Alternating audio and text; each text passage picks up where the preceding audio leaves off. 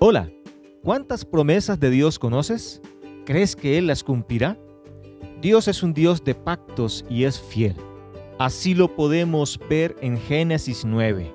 En su versículo 11, Dios le dice a Noé, estableceré mi pacto con vosotros y no exterminaré ya más toda carne con aguas de diluvio, ni habrá más diluvio para destruir la tierra.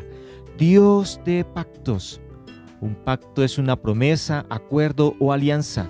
En sus pactos con la humanidad, Dios hace un compromiso de acuerdo a sus planes y propósitos eternos y que no quebranta porque no dependen de los hombres, porque Dios no miente ni falta a su palabra.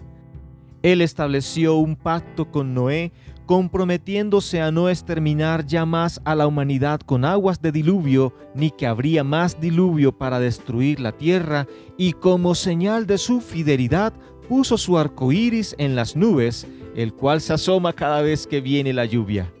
Es así entonces desde Noé, y a pesar de las transgresiones de él, de sus hijos y de cada uno de nosotros hasta hoy, que hemos sido conservados porque Dios cumple este pacto, al igual que los que estableció luego, incluyendo el nuevo pacto, el que está vigente, el cual consiste en librar de condenación y dar vida eterna a todo aquel que cree en su Hijo Jesucristo, recibiéndolo en su vida mediante la fe en Él como el Hijo de Dios, Señor y Salvador.